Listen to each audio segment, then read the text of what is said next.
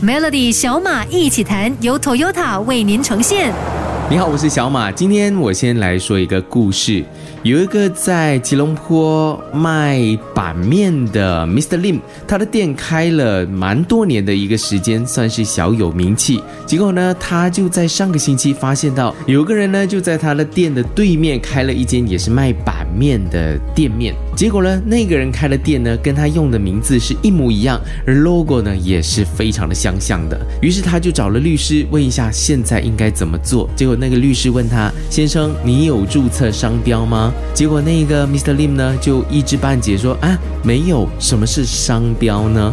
其实我相信很多的中小企业呢，都跟这个 Mr. Lim 一样，是不了解什么是商标的。但是为什么那么多人不了解商标，而注册商标有些什么好处呢？这个星期的小马一起谈就要来跟你分享这一块。我请到了知识产权律师有 Steven 史浩志律师来解答我的问题。Steven，一般中小企业对注册商标的迷思是什么呢？一般中小企业对注册商标的迷思，应该说的挫折是所谓的经费吧。很多中小企业会误会说，诶，这个是一个好像蛮贵的一个程序，但其实不会。我们就就抓一个一个平均吧，大概两千五马币就可以注册一个商标，在一个分类了哈。而且这个商标一一旦注册成功的话，它的有效期是十年。那每十年只要你再缴一个继续的续费，那它是永久性的了，就可以永久十年十年这样子缴下去。两千五十年，其实一年才是两两百五十零几，不会算是太大的负担吧？应该这么说。以我的经验来说，其实很多中小企业他们第一个刻板印象、第一个迷思就是说，诶，这个是不是啊很贵的一个程序？那我的小本生意或者我的生意还没有扩展到那么大，可能不需要去承担这个费用吧？那其实那费用坦白说，并不会造成太大的负担。你看，其实商标不是太贵，其实不管是初创企业也好，甚至是一些老牌子、老字号都好，更加注重到商标的重要性。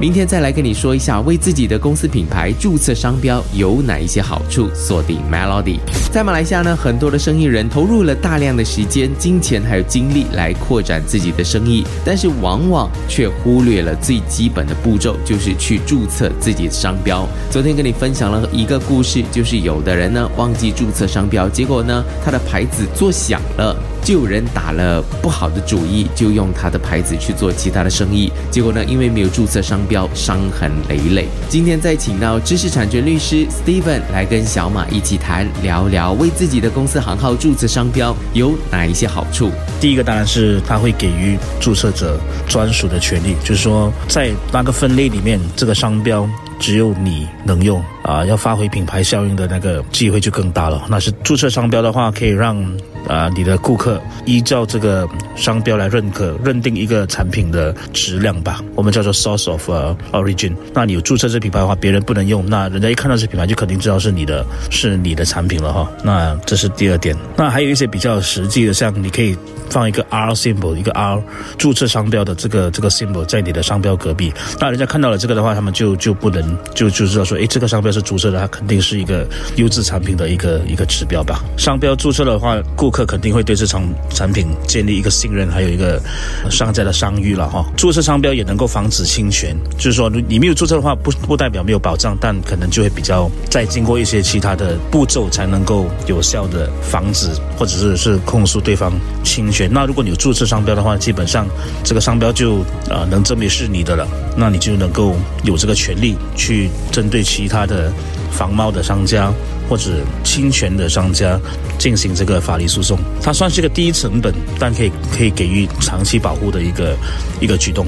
那你听到了？现在注册商标有那么多的好处，但是要怎么样去注册商标呢？明天的 Melody 继续告诉你如何为自己的公司注册商标。锁定 Melody 小马一起谈，谢谢你锁定小马一起谈。这个礼拜呢，想跟你聊聊注册商标有哪一些好处。我们透过新闻呢，了解到很多的品牌呢，在各个国家可能都会面对到商标被侵犯的问题。这些新闻我们看多了，但是要如何在马来西亚申请注册商标呢？今天邀请到十号志律师 Steven，他是一名知识产权律师，来跟小马一起谈哦。啊，Steven，申请商标注册过程需要注意些什么？有什么情况如果注册的话会被拒绝呢？简单分享两个吧，哈。那其中第一个就是不要跟已经注册了的商标有相似吧，或者抄袭的一个一个成分吧，哈。怎么确定呢？那最最简单就是我们叫做做一个 trademark search，trademark search 就会在那个知识产权局里面进行一个调查，说，诶，你打算注册的这商标有没有在之前就被人家注册过了？那如果有的话，这样那也是就证明你不能再继续了哈，你可能要改一改你的商标。所以如果是有相同的商标，肯定是会遭到反对的。那第二呢，我们说那个商标本身是不是有足够的特质，让它成为一个能够分辨这个商家产品和商家的这个生意的一个用处？我举这个例子吧，你卖苹果的话，你把你的商标叫做 Apple，那肯定是会混淆买家。如果你要机会几率要大一点，能够通过这个注册的这个程序的话，可能你要想一些把你的商标用一些 logo 图案或者是一些比较特别的 font。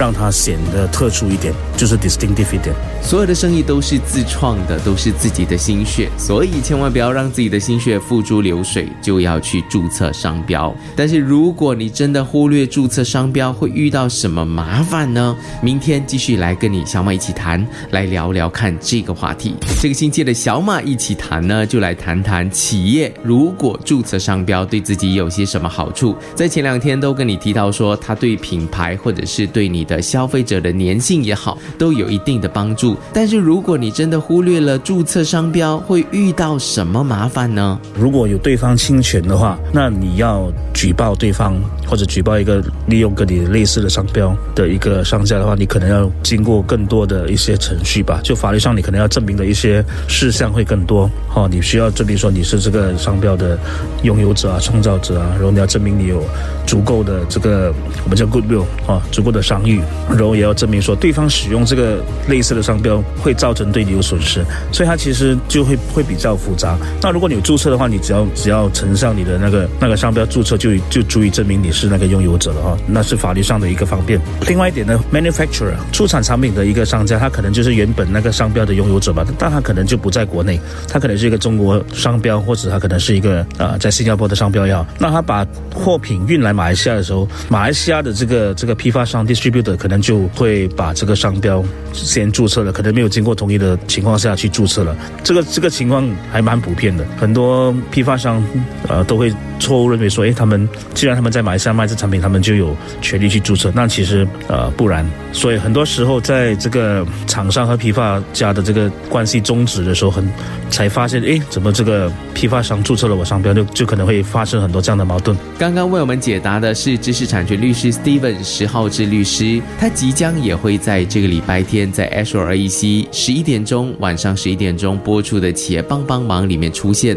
来帮助一家向小马求助的企业来注册商标，解答他对知识产权的疑问。想要知道的话呢，就锁定这个星期天播出的企业帮帮忙。在马来西亚有很多的老字号、老招牌，做了非常多年的时间，他们都各自精彩，在各自的地方上呢都有一定的名气。但是你会发现，最近这几年哦，有很多生意呃突然冒起，而这些生意的名字也好，或者是商标也好，他们的 logo 也好，都会发现跟这些老招牌非常的相像。有时候你在想，这些老字号是这些老招牌的子品牌吗？或者是他们的一个分行分支呢？就一查才发现，哎，不是啊，味道不一样，卖的产品也不一样，到底是怎么一回事呢？这就是这个星期天在晚上十一点钟会播出的企业帮帮忙其中一个个案。面对到的问题，但是完全对知识产权、对商标的这个部分一点概念都没有，到底他应该怎么做呢？有一天我就发现我的妈妈头发白了，然后我就决定回来帮她打理生意。有没有注册一个品牌？